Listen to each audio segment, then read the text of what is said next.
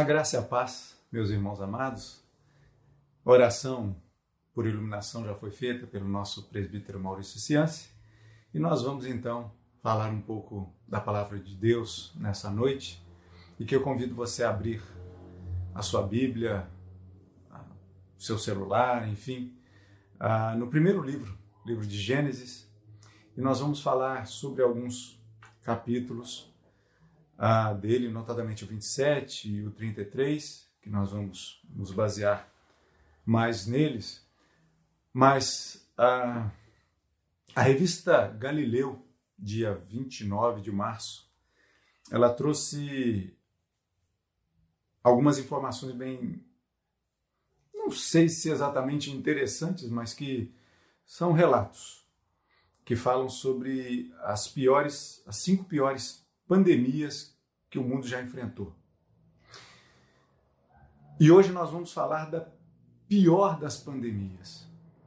A revista Galileu, do dia 29 de março, ela nos diz que a, as piores pandemias que já aconteceram foram a peste bubônica, no século XIV, a varíola, que relata inclusive que faraós morreram a, a, por varíola e que foi extinta em 1980. A cólera, 1817, a primeira versão dela. A gripe espanhola, em 1918, que tem sido muito comparada com a Covid-19 em termos de, de pandemia. E a gripe suína, que foi em 2009, recentemente, foi uma pandemia também, que apesar de não ter tido um número de mortes expressivas no sentido de que ah, não exatamente chegavam a, a, milhões, né?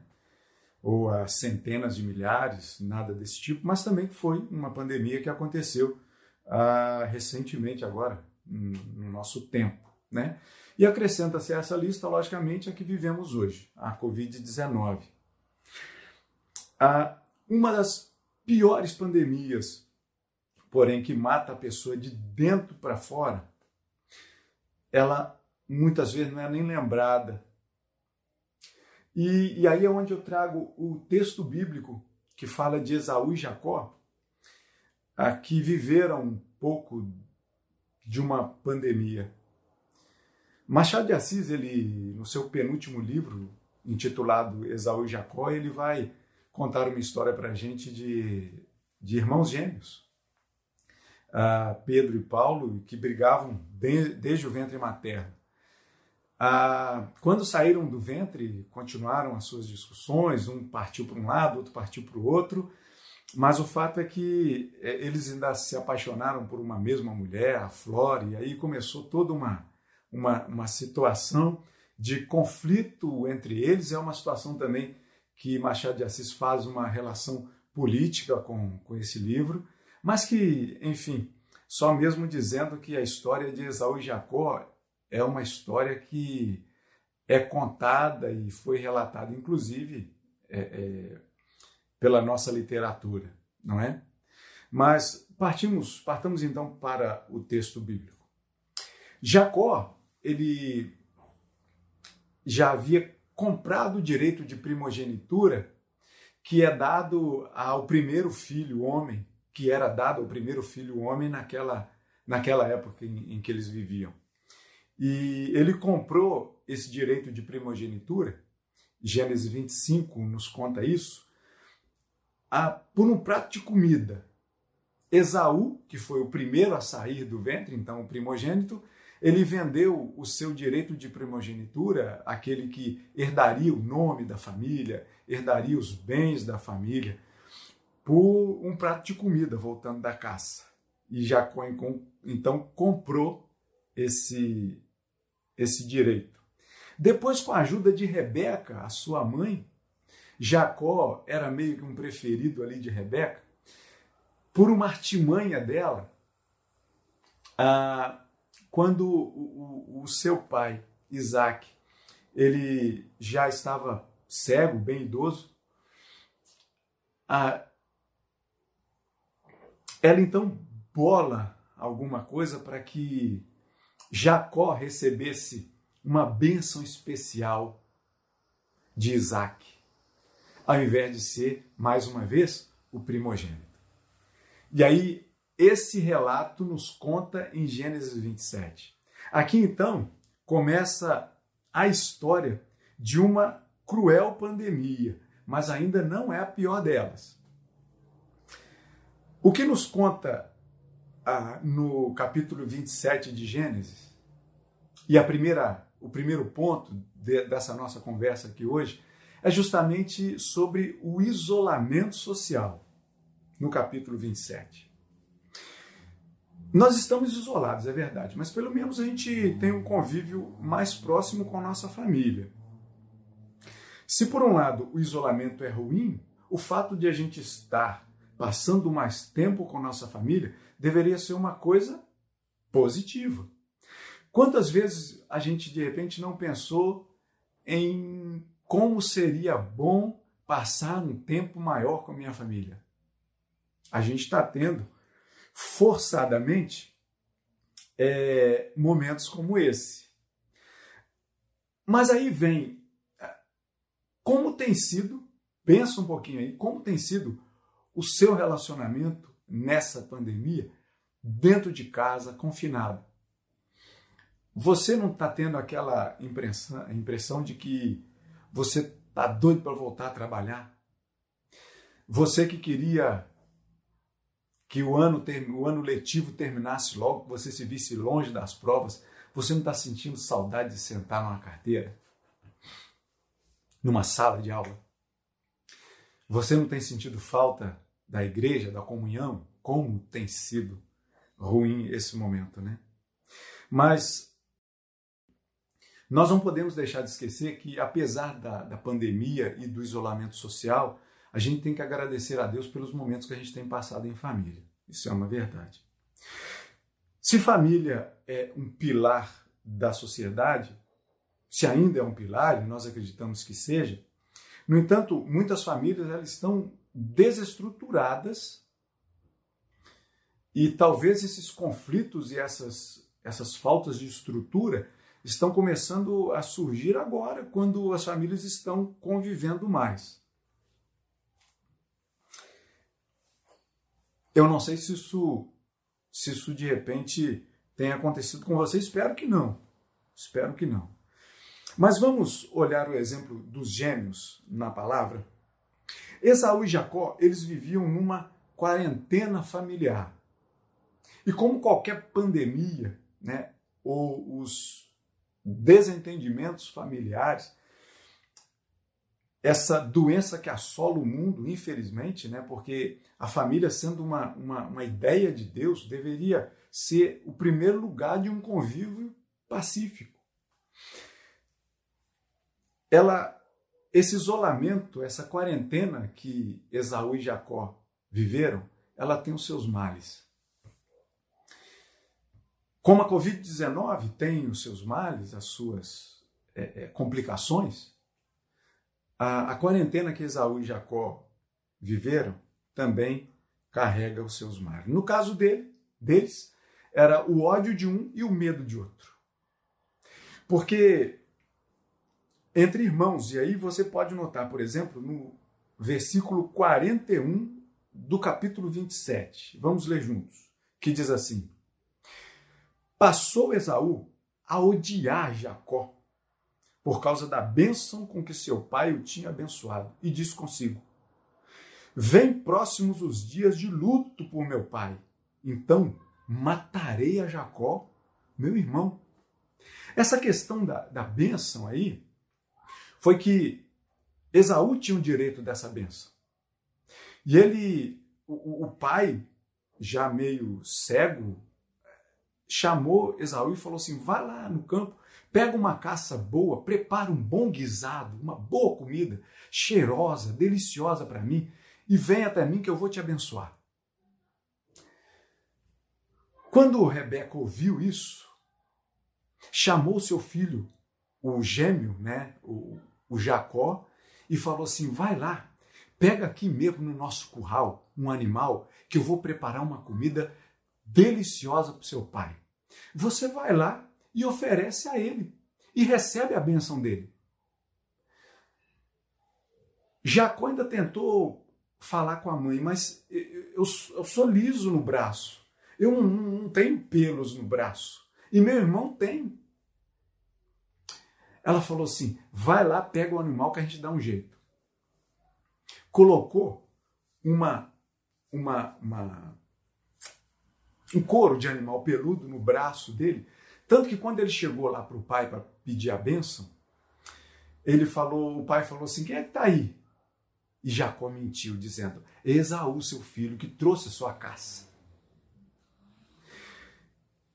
E Isaac então passa a mão no braço dele e abençoa a Jacó. Quando Esaú chega então e tá essa confusão terrível, ele fica com ódio de Jacó por conta do que Jacó fez com ele. E aí por isso é o que a gente leu. Passou Esaú a odiar Jacó. E disse: Eu vou matar ele. Logo assim que meu pai morrer, eu vou matar o meu irmão. Imagina que a mãe ficou sabendo disso. O que ela mesma tinha causado. Mas o caso é que ela ficou sabendo e falou assim: não, essa tragédia não pode acontecer na minha casa. E aí, manda Jacó para ficar isolado em quarentena. Manda para casa dos parentes dela e diz assim: passa uma temporada lá, arruma até casamento lá, mas não fica aqui porque seu irmão quer te matar. Então você, de um lado, como complicação dessa pandemia, desse isolamento dos dois, você tem ali uma questão de ódio de um e de medo do outro. E há esse então, esse isolamento social. O ódio e o medo são piores do que as cinco pandemias que a gente relatou e que a revista Galileu nos traz. Ódio e medo são piores. Mas são piores, eu vou até mais. São piores do que as cinco, mais a Covid junto. Mas ainda assim, não é a pior delas. Vamos lá para o segundo ponto? E aí eu convido você a ir para o capítulo de número 33. Porque Jacó vai, parte para longe. Ele leva somente um cajado e pouquíssimas coisas. E lá na terra dos parentes da sua mãe, ele progride. O Senhor o abençoa, ainda assim. Apesar de tudo, muitas vezes a, a, as, as ações de Deus nos são incompreensíveis.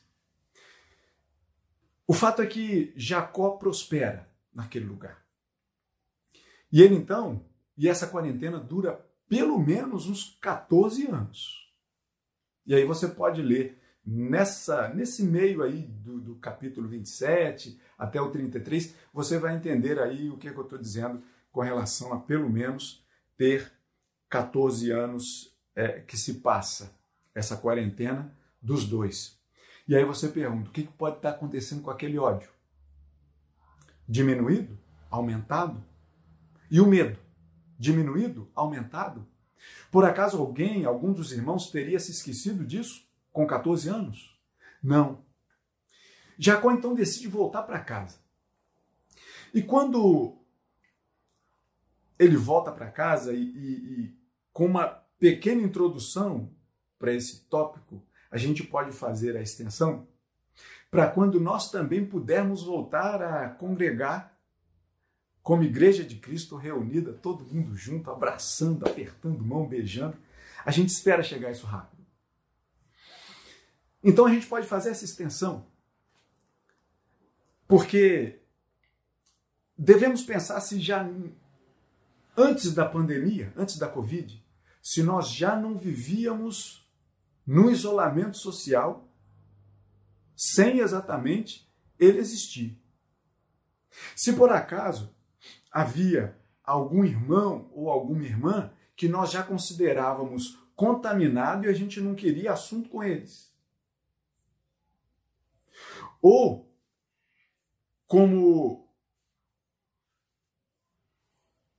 cada um de nós Porque se você pensar, e se você acha que de repente um irmão seu na fé, um irmão mesmo, até mesmo de sangue, ou de repente um amigo, e você de repente faz alguma coisa que não te agrada muito e você acha que essa pessoa está contaminada, você também não está livre de ser achado contaminado.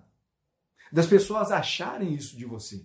Então, esse retorno, essa intenção de retorno de Jacó, perfaz muito bem o que de repente a gente anseia por fazer. A gente está dentro de casa, no isolamento social, mas a gente fica louco para voltar para o convívio social. É ou não é? Mas voltando para o convívio social, pode acontecer de você reencontrar desafetos, por exemplo. E já não é hora de tratar disso? Será que de repente um ódio ou um medo também não está tomando conta do nosso coração? E de repente já não é hora de a gente começar a pensar nisso e tratar disso de uma vez por todas? Para quando nós pudermos voltar a um convívio social, a gente volte bem, sem ódio, sem medo, sem rancor, sem raiz de amargura. Pense se não seria uma extensão da volta de Jacó, uma extensão também para o que a gente quer. Porque a igreja é um lugar que Deus estabeleceu para a reunião dos seus, para que nós nos reuníssemos, para que ouvindo a palavra de Deus, a gente pudesse pensar o seguinte: você precisa dar um jeito na sua vida. Era como se Deus nos exortasse dessa forma. Dá um jeito na sua vida. Quando a gente vai para a igreja, a gente pode ouvir diversos tipos de palavra. Daquela que Deus comunicou ao pregador. Uma delas pode ser de exortação. E uma dessas exortações pode ser justamente essa. Dá um jeito na sua vida. Organize a sua vida. Arrume, ajeite a sua vida. E aí, de repente, a gente entende que a igreja é um lugar de pessoas que têm as vidas muitas vezes desarranjadas. A não ser que você possa virar para mim e dizer assim: não, a minha vida é perfeitinha. Porque a minha não é. Inclusive, eu vou à igreja e muitas vezes eu ouço palavras lá, através até dos louvores, ou mesmo da, da mensagem, ou de repente até algum irmão comentando alguma coisa comigo, falando alguma coisa para mim, que de repente eu até penso e falo assim: opa, minha vida está em desarranjo.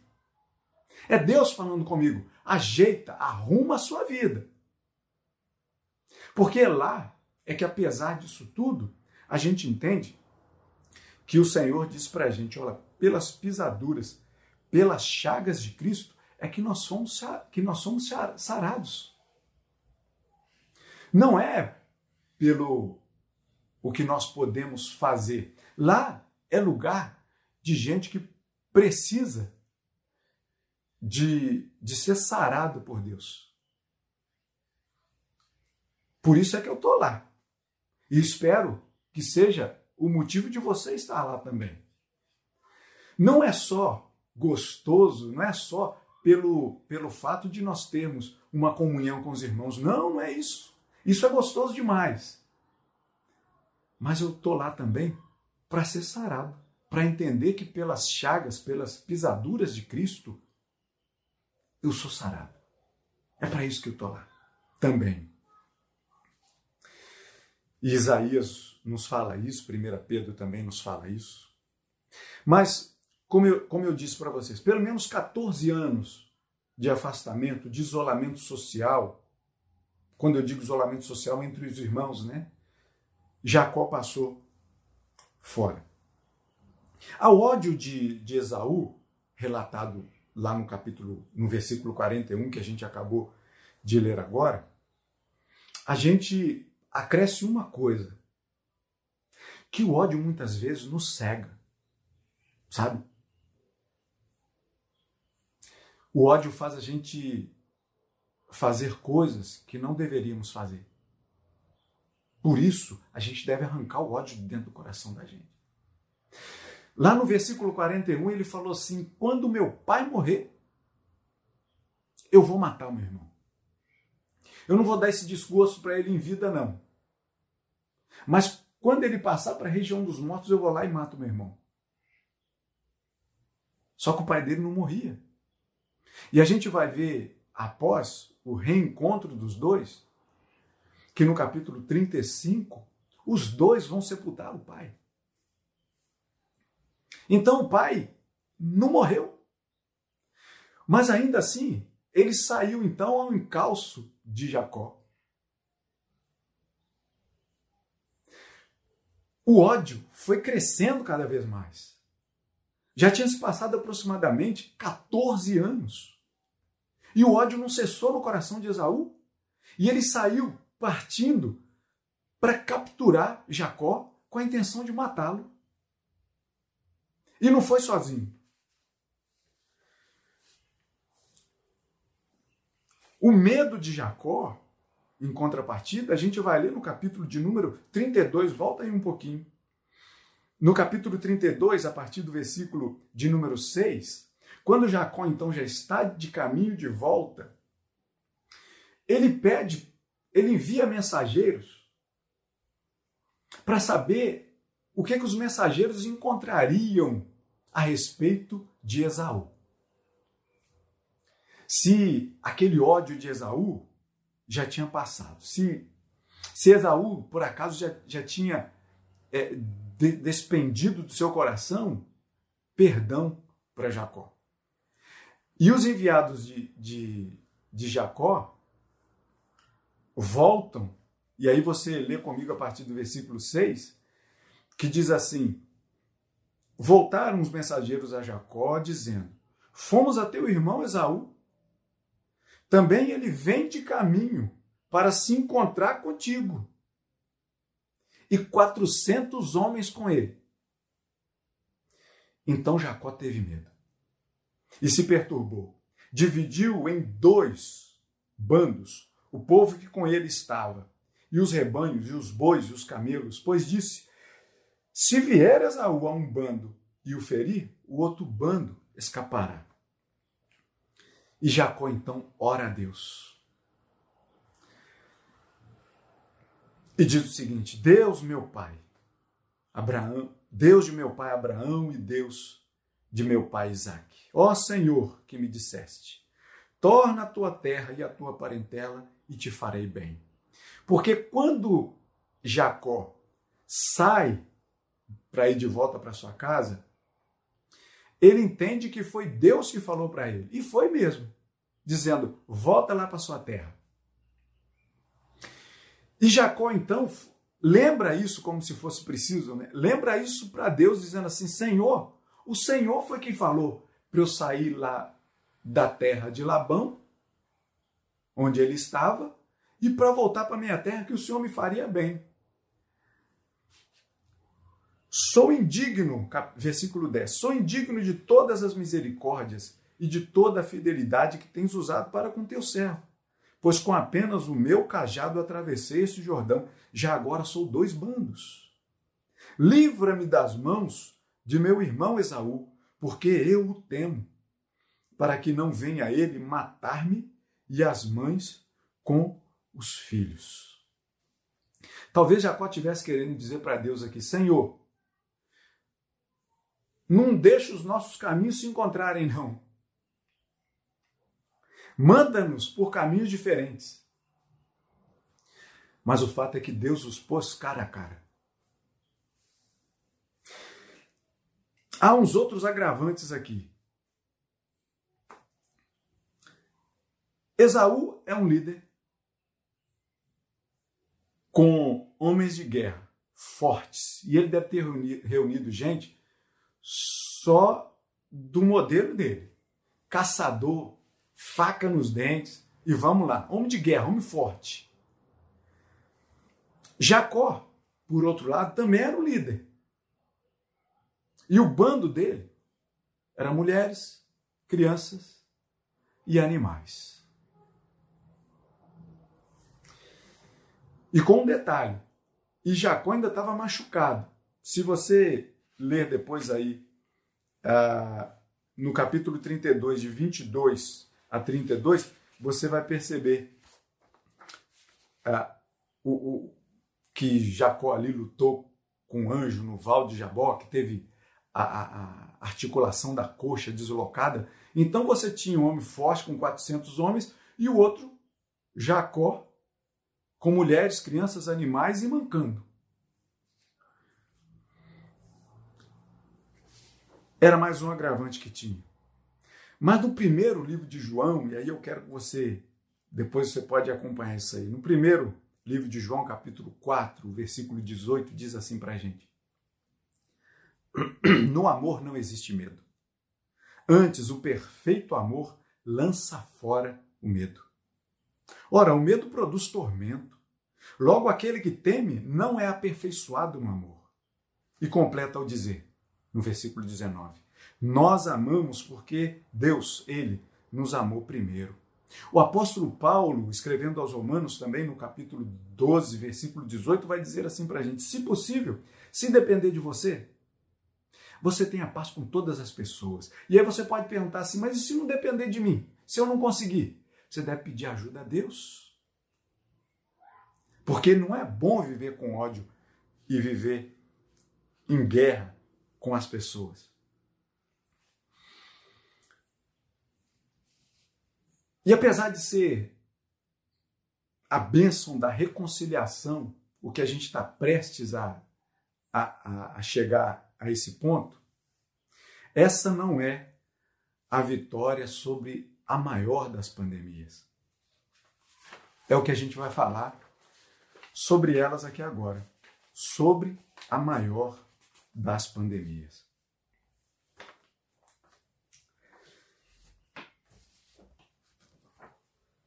Como introdução, quero ler com você a partir do versículo 1 do capítulo 33 de Gênesis, que diz assim: Levantando Jacó os olhos, viu que Esaú se aproximava e com ele quatrocentos homens. Então passou os filhos a Lia, a Raquel e as duas servas.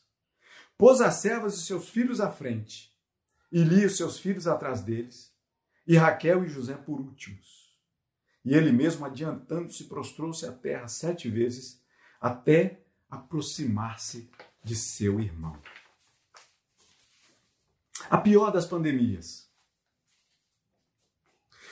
o uso do texto de Esaú e Jacó em Gênesis foi tão somente como uma espécie de introdução para este ponto agora, em que a gente vai falar da maior das pandemias. Não é uma pandemia que vai ser acrescentada na próxima edição da revista Galileu, como a primeira ou a última de algum ranking das epidemias ou das pandemias que o mundo já conheceu. Essa não vai ser colocada lá. A pior pandemia que nós podemos ter é a separação da criação para com o seu Criador. Não é o isolamento social, não são os agravantes de ódio e de medo, a pior pandemia começou em Gênesis 3, quando o homem conheceu o pecado. O pecado é a pior das pandemias e que assola o mundo desde Adão. Essa pandemia foi a causadora da história de Esaú e Jacó. E que se não fosse pela intervenção da graça e da misericórdia de Deus, essa história de Esaú e Jacó poderia ter sido relatada aqui em Gênesis como uma tragédia, e não foi. Em Isaías, capítulo 59, versículo 1 e o seguinte, a gente lê: Eis que a mão do Senhor não está encolhida, para que não possa salvar, nem surdo o seu ouvido, para não poder ouvir. Mas as vossas iniquidades fazem separação entre vós e o vosso Deus. E os vossos pecados encobrem o seu rosto de vós, para que não vos ouça. Interessante para a gente pensar aqui agora. Talvez você possa ficar pensando assim, mas quando contando a história de Jacó e de Esaú, talvez você possa estar pensando assim que você se enquadra mais na pessoa de Esaú. Ou de repente, se você que você se enquadra mais na pessoa de Jacó. Eu vou dizer uma coisa para você. Eu e você, nós, somos tanto Esaú quanto Jacó. Não há separação. Nós temos ódio e temos medo. Pode não ser uma coisa corrente, direta, mas em alguns momentos da nossa vida nós temos ódio e nós temos medo. Porque o pecado habita em nós. Nós somos pecadores, somos como, como nós somos tanto Esaú quanto Jacó, como nós somos também, como se fôssemos dois partidos. Nós somos, eu e você, nós somos tanto de direita quanto de esquerda. Porque para Deus não há essa separação, você acha que há? Você acha que Deus vai te perdoar porque você apoia A ou apoia B? Que você votou em em X ou Y? Nós somos Esaú e Jacó. Nós somos esquerda e direita. Porque nós somos pecadores. Nós somos o distante de Deus. Nós somos o isolamento de Deus, da presença de Deus. Não há amor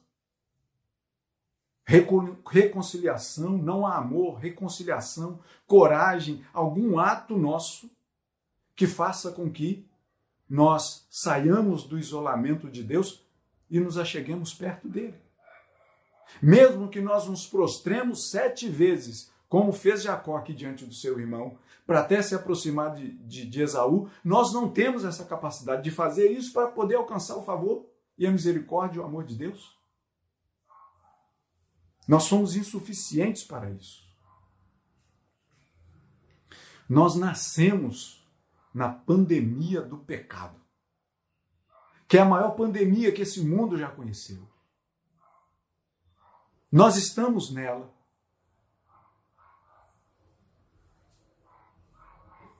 Compadece-te de mim, ó Deus, segundo a tua benignidade e segundo a multidão das tuas misericórdias, apaga as minhas transgressões. Lava-me completamente da minha iniquidade e purifica do meu purifica-me do meu pecado, pois eu conheço as minhas transgressões e o meu pecado está sempre diante de mim. É uma pandemia. Pequei contra ti, contra ti somente, e fiz o que é mal perante os teus olhos, de maneira que serás tido por justo no teu falar e puro no teu julgar. Eu nasci na iniquidade e em pecado me concebeu minha mãe. Não é assim? Não nascemos nessa terrível pandemia, a pandemia do pecado?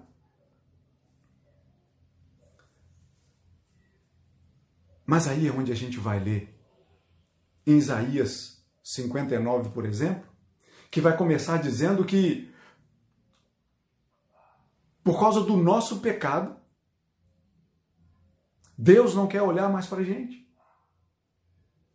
E quando chega um pouquinho na frente, no versículo 20, a gente vai perceber que Isaías vai dizer o seguinte: olha só, mas Deus viu a sua aflição ainda assim.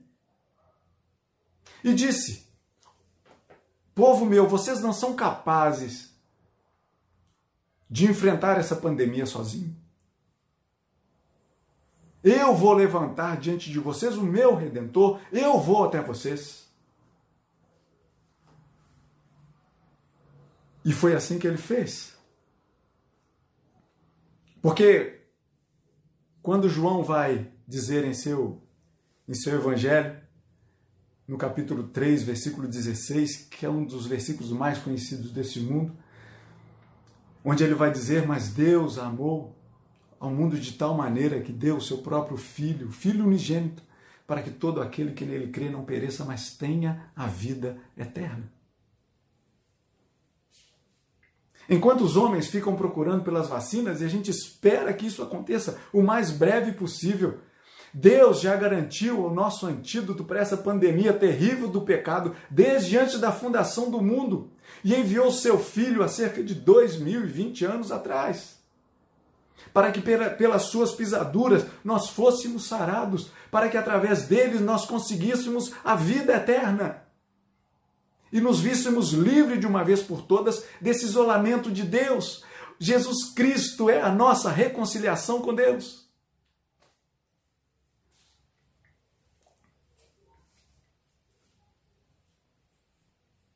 E agora então a gente pode ler o versículo de número 4 da reconciliação de Esaú e Jacó. Só que eu quero propor para vocês uma releitura desse versículo. Porque no versículo diz assim: Então Esaú correu-lhe ao encontro e o abraçou, arrojou-se-lhe ao pescoço e o beijou, e choraram. Eu quero propor uma releitura com vocês desse versículo, dizendo assim: Então Deus correu ao nosso encontro e nos abraçou, e nos abraçou arrojou-se ao nosso pescoço e nos beijou e choramos. Um choro de alegria pelo reencontro e pela reconciliação que nós temos com Ele em Cristo Jesus, o nosso Senhor. O que falar mais? Jesus Cristo é o antídoto que foi nos dado desde antes da fundação do mundo, para que nós nos reconciliássemos com Deus. Acabou o isolamento em Cristo. Em Cristo Jesus, na cruz do Calvário, no túmulo vazio, nós novamente temos reunião com Deus. E sejamos felizes por isso. Ainda que no meio de uma pandemia, como nós estamos vivendo. Uma pandemia de um vírus, Covid-19. Mas a pior das pandemias ela foi encravada na cruz do Calvário. E em Cristo Jesus, nós já nos, já nos vemos livres dessa desgraça. E podemos então contar com a graça e a misericórdia de Deus. Vamos orar. Senhor Deus bendito, nós agradecemos ao Senhor pela maravilhosa causa que o Senhor tomou nas suas mãos em Cristo Jesus. E através dele nos reconciliou consigo. Te agradecemos, Senhor, e não temos palavras a dizer a não ser palavras de gratidão do nosso coração por podermos ter Cristo Jesus como o caminho que nos leva ao Senhor. Que assim nós possamos viver em todos os dias da nossa vida. Ainda que nos isolamentos em que vivemos hoje, mas com a certeza de que esse isolamento temporário é uma palha em vista do isolamento que tínhamos contigo por conta da pandemia do pecado. E hoje nós temos a reconciliação em Cristo Jesus. Por Ele é que nós oramos agradecidos. E que a graça do nosso Senhor e Salvador Jesus Cristo, o amor de Deus, o nosso eterno e único Pai, e as consolações, o fruto e a direção do Santo Espírito de Deus repousem sobre vós, igreja amada do Senhor, espalhado por todo tempo, por todo lugar. Em nome de Cristo. Amém e amém. Que Deus nos abençoe.